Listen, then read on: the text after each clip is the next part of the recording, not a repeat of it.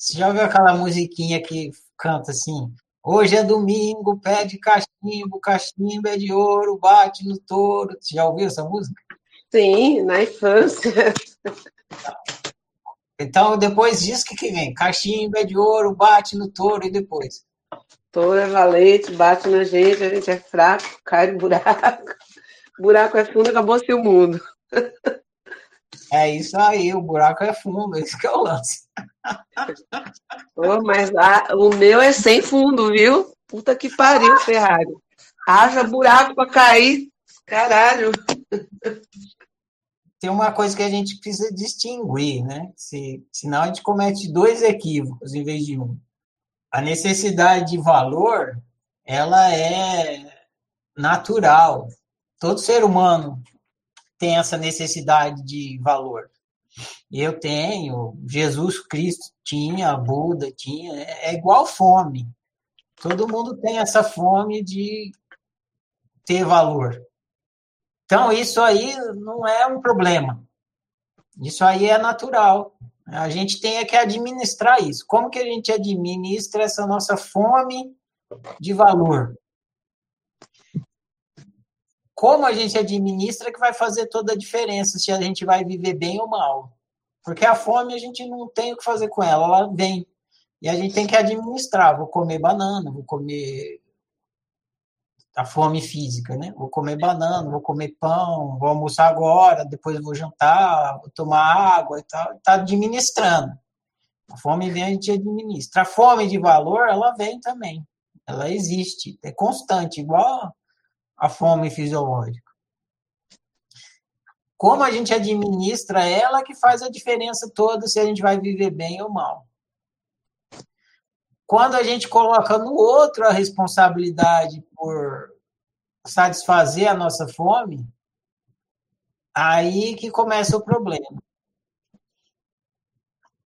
É, a gente tem que ser responsável pela, pelo gerenciamento da nossa fome, de todas elas, tanto como o gerenciamento da nossa fome física, como o gerenciamento da nossa fome afetiva. Só que na infância, nem, a gente não consegue gerenciar nenhuma fome. Nem a fome física, né, a gente consegue gerenciar. Vem a fome, o que, que o neném consegue fazer? O que, que a gente consegue fazer quando a gente é neném? Chorar, né? Chorar, é, berrar, esgoelar, chorar. Se a gente conseguisse implorar, chorar é nosso jeito de implorar, né? Por favor, me dá comida, me dá leite, me dá. Tô com fome, minha barriga tá doendo aqui de fome. E essa fome de de afeto, de valor, também já tem na infância, né? Quando alguém nos dá atenção, essa atenção que a pessoa está nos dando é, é a gente recebendo afeto, recebendo valor. Porque se a pessoa está nos dando atenção, a gente tem valor para aquela pessoa, então a gente está recebendo o valor da pessoa. Basicamente, nossa, nosso desejo por afeto é um desejo por atenção. E o neném tem né, desejo por atenção. Então, às vezes, ele chora também porque ele quer atenção, já é a fome afetiva. A gente deve, então, conforme a gente vai crescendo, amadurecendo, e assumindo a responsabilidade pela gestão das nossas fomes. E a gente observa que isso acontece mesmo. Né? Conforme a gente vai crescendo, que a gente não é mais neném, a gente aprende a segurar o copo, a, abrir a torneira do filtro e beber água. Os pais vão ensinando para que a gente adquira essa autonomia e consiga ser responsável pela satisfação da nossa sede, pela satisfação da nossa fome, está com fome, vai lá abrir a geladeira e tal. E o mesmo a gente deve fazer com as outras unicidades, a afetiva, a sensorial e a intelectual. No caso da afetiva, se a gente quer valor, se a gente quer atenção, a gente deve dar atenção para a gente mesmo, para o que a gente considera importante, valoroso.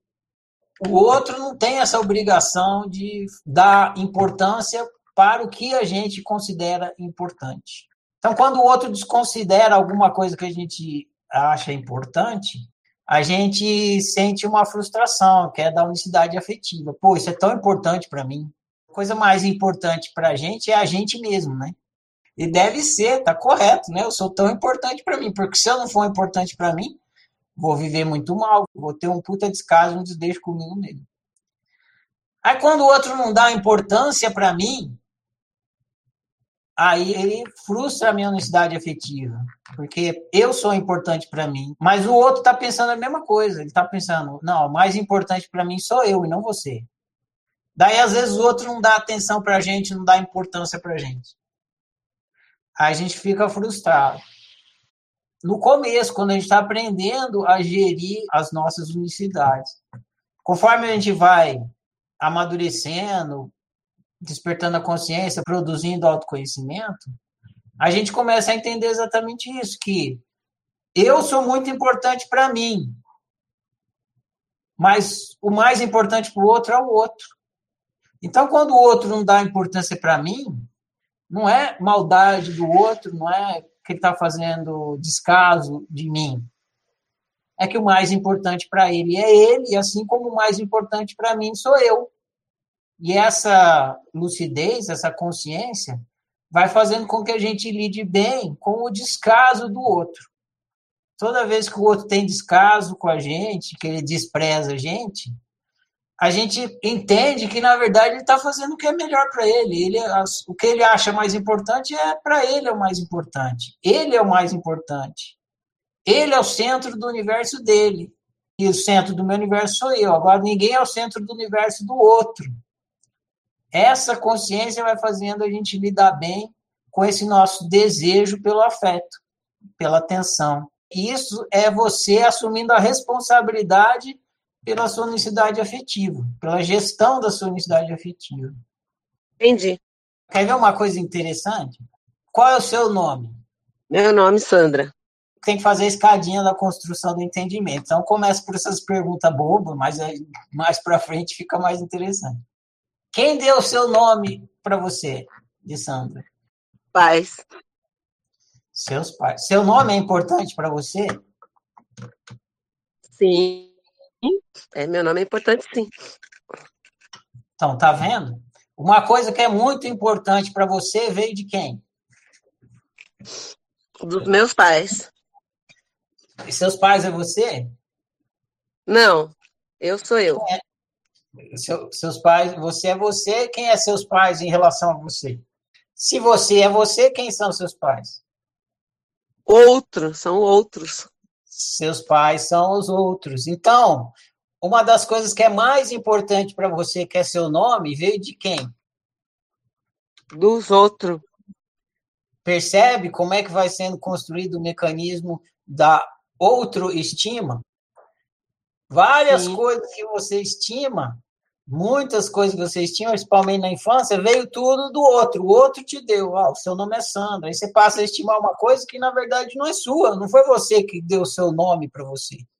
Eu vou falar nesse assunto, é meio polêmico, mas é ilustrativo, é interessante. Você já viu aqueles aquelas religiões que quando a pessoa entra, ela muda de nome? Nossa, existe isso? Não é um nome civil, né? Mas ela ganha um apelido diferente. Ah, entendi.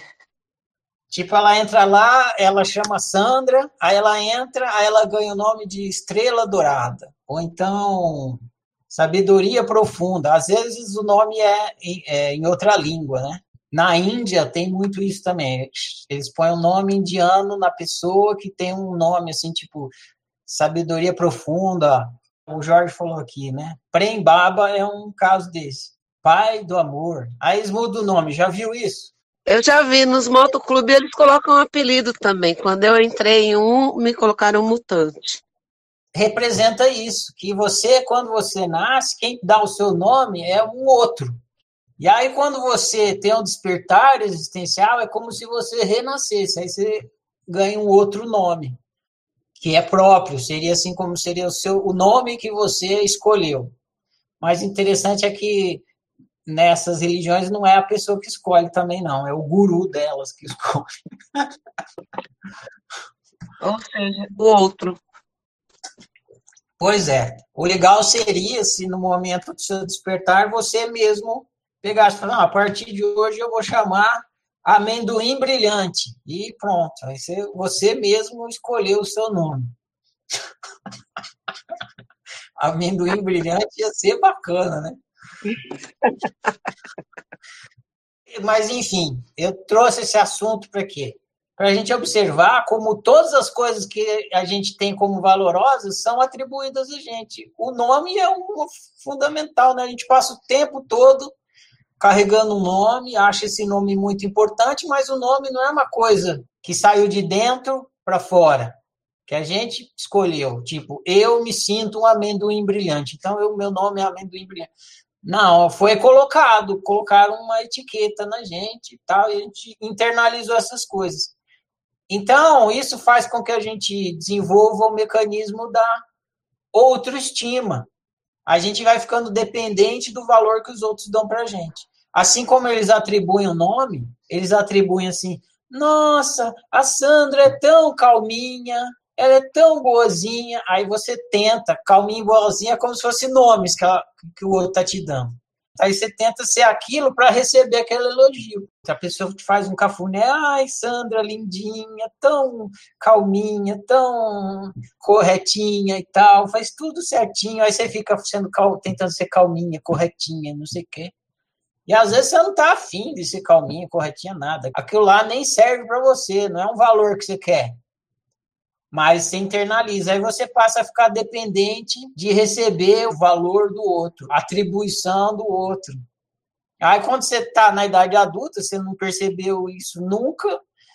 E aí, quando você está na idade adulta, a probabilidade de você não perceber é maior ainda, a não ser que você for praticar autociência, autoconhecimento, e aí começar a entender o altruísmo. E daí, como você mesmo observou, você vai praticar e praticar e praticar, repetidas vezes, para cada vez ficar mais consciente sobre isso. É como se fosse um pano muito sujo. Você dá uma lavada, sai um pouco da sujeira, você dá outra lavada, você vai lavando, você vai lavando. Você passa a vida inteira lavando esse pano. Quando a gente está fazendo o diário da consciência, às vezes os praticantes ficam frustrados porque eles caem sempre no mesmo equívoco. Toda a história é a mesma coisa eu começo com a história, vou analisar, é o mesmo altruísmo. Ah, é o mesmo, é o mesmo, mesmo, mesmo, mesmo, sempre. O praticante, ele fala isso como se fosse uma coisa ruim. Cair sempre no mesmo padrão de comportamento na análise. E não é, é positivo. Porque durante o seu desenvolvimento, você foi repetindo o padrão de comportamento, vez após vez, e ele foi se estruturando cada vez mais. E aí, quando você começa a fazer o diário da consciência, do começo da sua vida para a idade adulta, da infância para a idade adulta, o fato de você ir reconhecendo que cada vez você for repetindo o padrão é ótimo. Porque agora que você está no momento presente fazendo novas opções, quanto mais você vê que no passado você repetiu, mais lúcido você fica para não repetir mais escolado você vai ficando naquele padrão de comportamento. Então, cair no mesmo, no mesmo, no mesmo equívoco toda vez é ótimo. Eu mesmo, quando eu olho para minha história, é só tem quase que um único equívoco, eu caio repetidamente. O que eu expliquei lá no, no meu diário do Epicentro, é aquele lá, repetidamente, com outra roupa, de terno, de short, de bermuda, de camiseta, de cueca, de pijama, mas é a mesma história só com outra roupa. E é bom que eu perceba isso.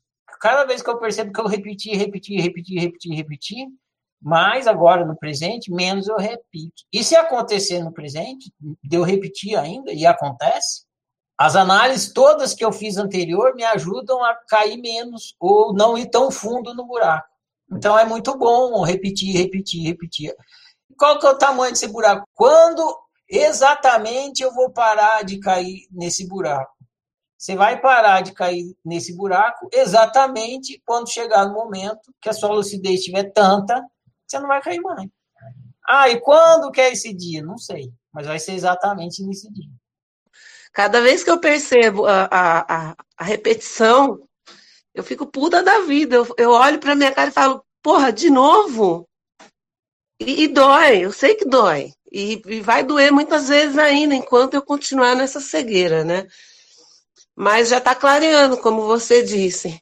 Quanto mais se repete, mais evidente fica. Ou, ou seja, vai ter uma hora que não, não tem como eu não, não, enxergar e não aprender. De tão evidente que é. E, no caso, o altruísmo afetivo submisso é o campeão aqui da sofrência. Toda vez que eu estou sofrendo, eu vou lá analisar, tá lá, altruísmo afetivo submisso. E eu estou buscando eu, estou é, buscando em mim esse valor. Cadê o meu valor? Onde é que eu coloquei? Sabe aquela música do Raul? Eu já procurei até debaixo do colchão, no bolso do meu paletó. Estou na busca, Ferrari, porque é, por mais que se pratique, o processo é super lento, né? Caramba. Você pode fazer, se você não está reconhecendo o seu valor, você pode tirar um momento do seu dia, você pode fazer disso uma prática. Você tira um momento do seu dia e reconhece tudo que você considera legal. Você pega um caderno, ou sei lá, escreve no, no computador, cria um documento, ou pode pegar as fotos das coisas. Pegar meu caso, por exemplo. Vai. Ah, eu aprendi a jogar futebol jogo razoavelmente bem. Ah, é um valor bacana, olha lá. Eu consigo tocar violão. Ah, é um valor bacana. Não é fácil tocar música, precisa de uma sensibilidade musical. Então eu tenho essa sensibilidade musical, olha que valor bacana. E essa sensibilidade musical, eu percebo que ela está melhorando, ela vai aguçando, porque antes eu tinha menos e agora tenho mais. Eu sou um bom esportista, além de jogar futebol, eu sei andar de skate, que também é difícil, precisa de muito equilíbrio e agilidade, e eu tenho bastante resistência física, um valor eu gosto de escrever texto, eu escrevo texto bem até. As pessoas ficam contentes com os meus textos. Eu mesmo acho que os textos são criativos e bem explicativos. Né? Aí você vai fazendo uma lista, assim. Aí você olha e você vai reconhecendo esse valor. Toda vez que der aquela queda, assim, você vai lá, pega o seu caderninho e fala: não, não, não, não, ó aqui, ó. Entendeu? O caderninho ele serve de espelho. Para você, você não está enxergando dentro de você, você pega o caderninho como quem está olhando no espelho vai começa a ver os seus valores, as coisas que você tem de bacana, entendeu? Na minha rotina existe uma dinâmica de, de relações né, com o outro, que agora não tem mais. Então, eu acabo ficando apegada a um único objeto, que no caso é o meu esposo, coitado. Fico grudada nele. É lógico que o meu desejo, ele não está lá para satisfazer o meu desejo, ele é ele, como você falou, cada um tem o seu centro, né? Cada um está preocupado consigo. E às vezes nem imagina que o outro está lá sofrendo com a expectativa. Achei legal essa proposta aí de elencar meus valores. Você foi falando, eu já fui vendo um monte de coisa assim. Bem bacana. É, vou falar um negócio agora que vai ser legal. O lance todo da autoestima é que a gente coloca na mão do outro, esse é o problema colocar na mão do outro o poder de determinar o nosso valor. É responsabilidade individual de cada um cuidar, gerir a sua própria unicidade afetiva, ou seja, o que é valoroso para si, o que é importante para si, inclusive o valor que se tem. Ó, para mim é importante ouvir música, assistir filme está elegendo isso como uma coisa importante. Quando você está gerindo as coisas que são importantes para você, você está lidando com a unicidade afetiva. Quando está gerindo com a sua importância, ou seja, com o seu valor, você também está gerindo a sua unicidade afetiva. Então você está sendo a responsável pelas coisas que são importantes para você e pela sua própria importância, pelo seu próprio valor. Muito bem, aí você pega e entrega essa responsabilidade para o outro. Aí o outro começa a gerir o que é importante para você e o seu valor. Aí dá problema. Por quê? Porque o outro vai te falar sobre coisas que devem ser importantes, que provavelmente para você não é. Então vamos supor, por exemplo, no meu caso, alguém vem falar de política para mim, falar que é importante saber o que está acontecendo naquelas brigas políticas. Para mim é absolutamente irrelevante isso. Que os caras estão brigando lá na política, quem que está por cima, quem que está por baixo, né? Não me interessa em nada isso. Mas no mundo masculino, muitos amigos meus acham super importante. Então, se eu entrego na mão deles a responsabilidade por determinar para mim que, que, é importante, eu vou estar fazendo coisa que, na verdade, me desagrada. não gosto de ficar. Eu me interesso por política, mas a filosofia da política e não a politicagem do dia a dia dessas que saem no jornal. Então, quando eu entrego a responsabilidade da minha importância para o outro, que é a outro estima, vai dar problema. E se eu entrego a responsabilidade na mão do outro, por dizer qual a importância que eu tenho, qual o valor que eu tenho, também dá problema. Por quê? O outro pode achar que eu sou um retardado. Por exemplo, é muito comum isso comigo. As pessoas leem as coisas da oficina, não entendem nada, acham que eu sou um retardado. Se eu ficar triste com isso, é porque eu entreguei na mão do outro a responsabilidade por determinação do meu valor. Entende? Ferrari, você é um retardado. Eu pego isso e falo, pô, eu queria tanto ser bacana, mas hoje está falando que sou um retardado, então eu sou um retardado. Eu começo a ficar triste que eu sou um retardado, porque queria ter valor e ser retardado é nulo. Mas o outro só está dando a opinião dele. Ele não. Quem está dando ao outro o poder de é, determinar o meu valor sou eu. Eu dou para o outro o poder de determinar o meu valor. E às vezes o outro nem me chama de retardado. O mecanismo já foi criado. Você na infância, você fazia uma coisa errada.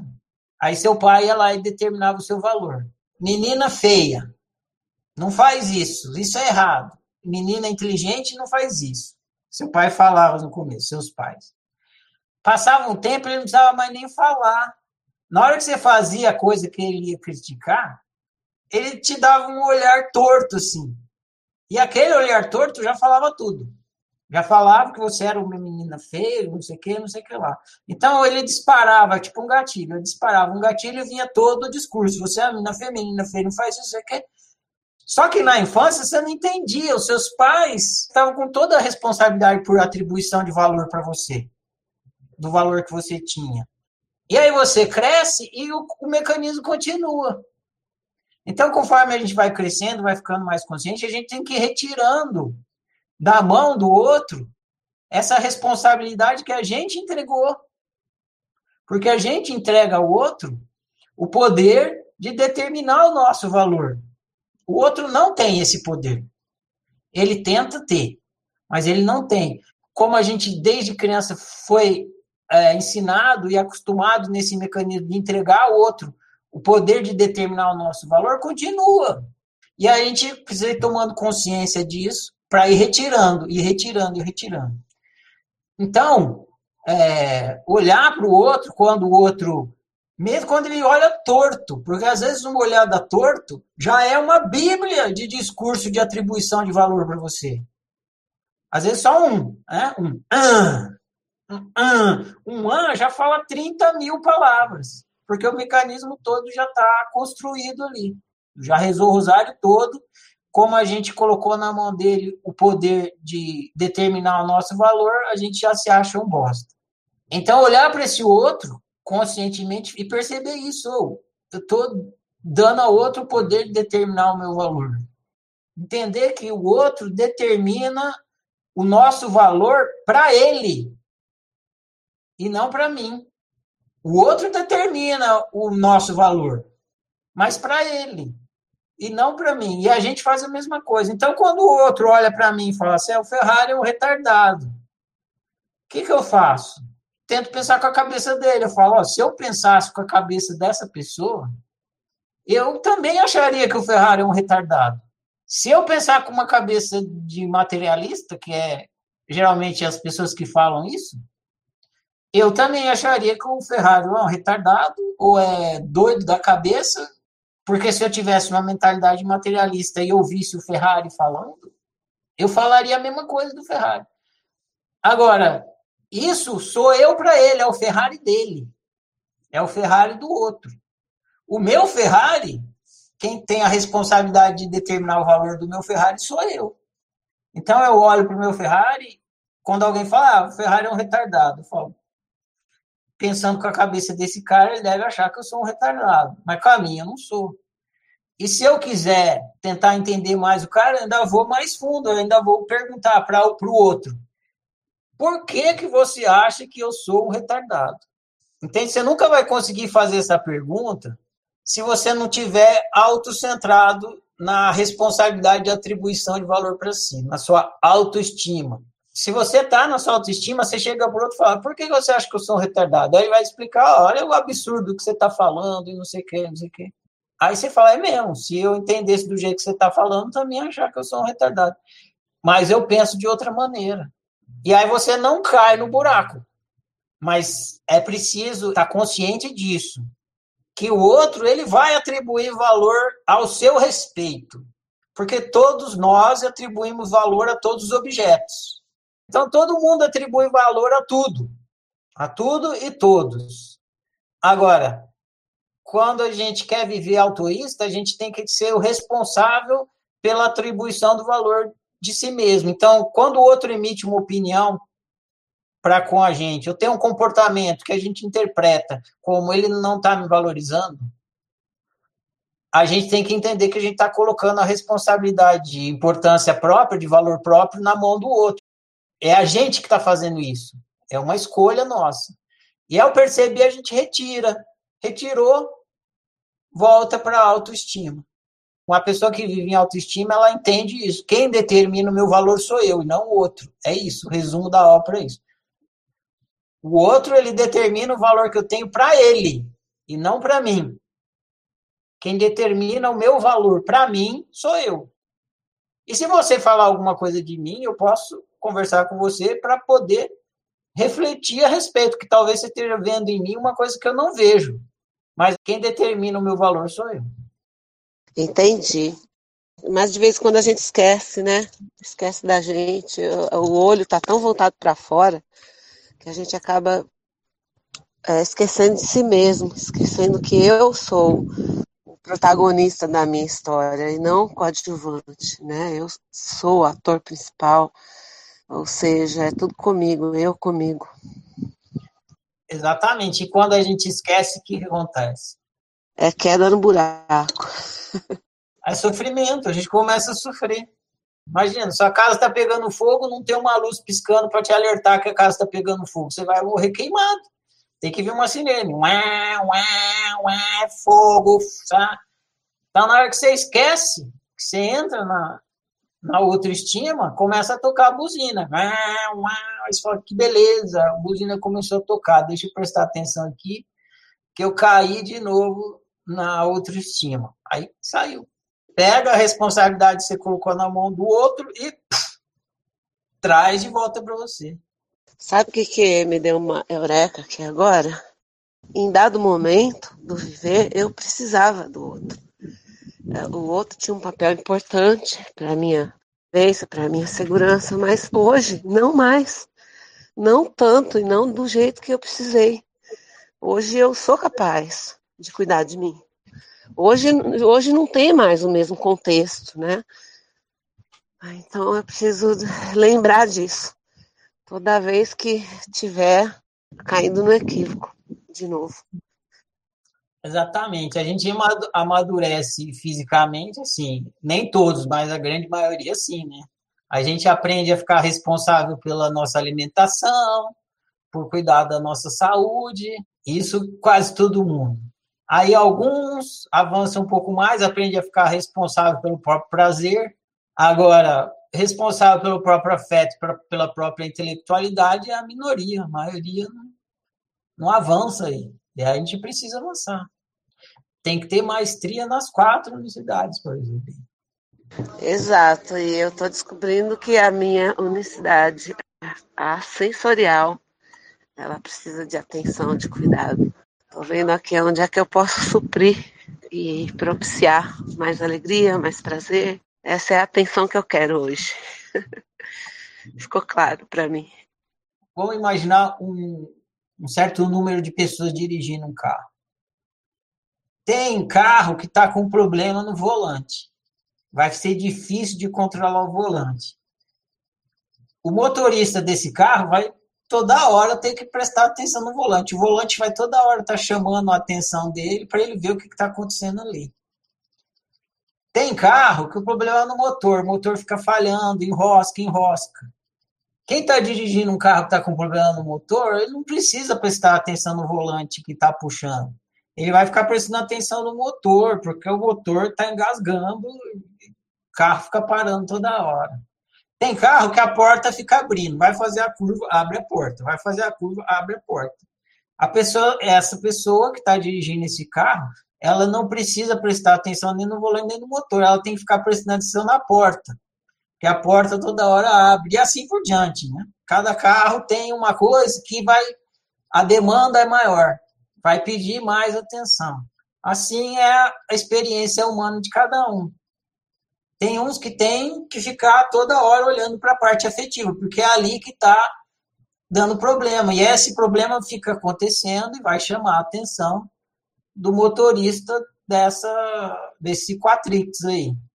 Tem outros que é na cidade sensorial, tem outros que é na física, tem outros que é na intelectual. E assim, cada um de nós, cada um, inevitavelmente é chamado pela demanda que tem no seu Quatrix, que tem a ver com a parte que ele precisa desenvolver, porque é ali que está o problema. Então, o problema sempre está ligado ao que você precisa melhor desenvolver. Porque o que você já tem desenvolvido nunca é problema, você lida bem com a coisa. Então, é por isso que essas coisas sempre pegam mais, porque essa é a maestria que você precisa mais desenvolver. As outras você não precisa, por isso que elas parecem que não pegam, porque você lida bem. Só que elas pegam tanto quanto, só que no seu caso, elas não pegam. E, aquela, e os outros pegam, porque os, tem maestria que você não tem e tem maestria que você tem. As maestrias que você já tem, parece que não está acontecendo nada. Mas as maestrias que você não tem, parece que está acontecendo toda hora. Mas não é que está acontecendo toda hora, é porque você não tem maestria, então fica aquela demanda o tempo todo. Entendi. Então, eu estou descobrindo aqui que quando a gente lê os livros, Quatrix, Casa da Razão, fica muito claro o conceito.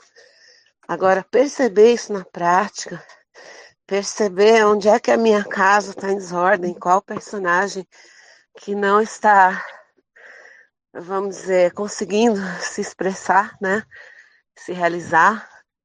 E o Quatrix também. Então, como eu disse, a repetição dos eventos vai ficando cada vez mais claro. E bacana, porque eu vou trabalhar em cima disso agora. Vou me dedicar a cuidar dessas unicidades, né, que estão aí balançando na gangorra. Então, quanto antes fizer isso, melhor, fortalecer e acabar com essa sofrência, né? Porque na hora que a, que a dor vai embora, sinal que está resolvido. Aí partiu para outra, para próxima, e o viver vai trazendo cada vez mais é, os fatos para eu observar e consertar onde for preciso, né? Solucionar, buscar melhoria, me dedicar a, a cuidar da parte que precisa mais. Como você disse aí do carro. Eu até lembrei de um Fuscão preto que eu tive, que o nome dele era Frankenstein, porque pensa num veículo que não tinha uma ruela original. Tudo quebrava. E quando chegou no ponto de que a porta ficar abrindo, aí eu vendi o carro. Falei, ah, não dá mais não. Foi uma boa metáfora, eu lembrei do meu Fuscão. Legal. É isso, essa é a diferença entre conhecimento e sabedoria. Conhecimento é você recebendo a informação sobre a coisa. Quando você adquire maestria no uso daquele conhecimento, aí é sabedoria. Você escreveu como desenvolver a mãe. A criança e o bicho não precisa desenvolver, né? Já nasce pronto. A criança já nasce sabendo chorar e bicho já nasce sabendo dormir, né? A racional, eu acho que eu tenho mais ou menos bem desenvolvida, mas a afetiva, vou te falar, viu? É, é que nem cachorro sem dono. A minha unicidade afetiva. Preciso encontrar maneiras de trabalhar mais isso, de desenvolver mais o meu autoafeto, minha autoestima, para não ficar sofrendo aí por conta do que eu não recebo do outro. Porque no fundo o que eu quero é isso, eu quero afeto. Pôs aquela pergunta lá, se eu pudesse ressuscitar alguém, fazer um clone, lógico que ia ser o da minha mãe. Sabe? Ia programar ela para dizer que me ama 100 vezes por dia. Quem sabe já ajudava aí curando. Não, voltando ao ponto, nunca, nunca cometa o equívoco de achar que você vai existir um dia que você não vai querer afeto. Você sempre vai querer afeto. Isso é natural e saudável. O problema não é querer ou não querer afeto. O problema é você não assumir a responsabilidade pela gestão da sua unicidade afetiva. Aí que dá problema, é mal viver. Isso que precisa ficar claro. Para desenvolver tanto a unicidade afetiva como a intelectual, a gente deve pensar, porque são atividades do córtex. Então, a gente tem que pensar, pensar, pensar, pensar, pensar. Quando a gente está pensando, fazendo análise do o que é as coisas, de como funcionam as coisas, esse pensamento, essa análise do que é as coisas e como elas funcionam, a gente está desenvolvendo a unicidade intelectual. Quando a gente pensa o valor das coisas, a importância das coisas, as questões morais, os sentimentos, tudo isso, tanto na gente como o dos outros, esse pensar aí você está desenvolvendo a unicidade afetiva. Então, ambas você desenvolve pensando. Então, para desenvolver as duas unicidades, elas trabalham juntas, né? A chave para desenvolver o adulto dentro da gente, que é a unicidade intelectual e afetiva, é pensar, pensar, pensar, pensar, pensar, pensar muito. Quanto mais pensa, mais desenvolve. E pensar não é ficar tendo pensamentos, é diferente, né? é pensar mesmo. Fazer análise. Aí está desenvolvendo a unicidade intelectual e afetiva. É assim que faz. Aliás, é o que a gente teve fazendo aqui, sempre faz aqui, né? A gente se encontra, conversa para pensar, pensar, pensar, pensar. Praticando autoanálise. Exatamente desenvolvendo a nossa capacidade analítica, intelectual e afetiva. 11 e meia, valeu demais o papo, sextou, prossigamos aí, um bom dia para nós tudo. Obrigado, valeu. Ferrari, valeu. Valeu, Sandra, grato pela puxada de conversa aí, foi ótimo.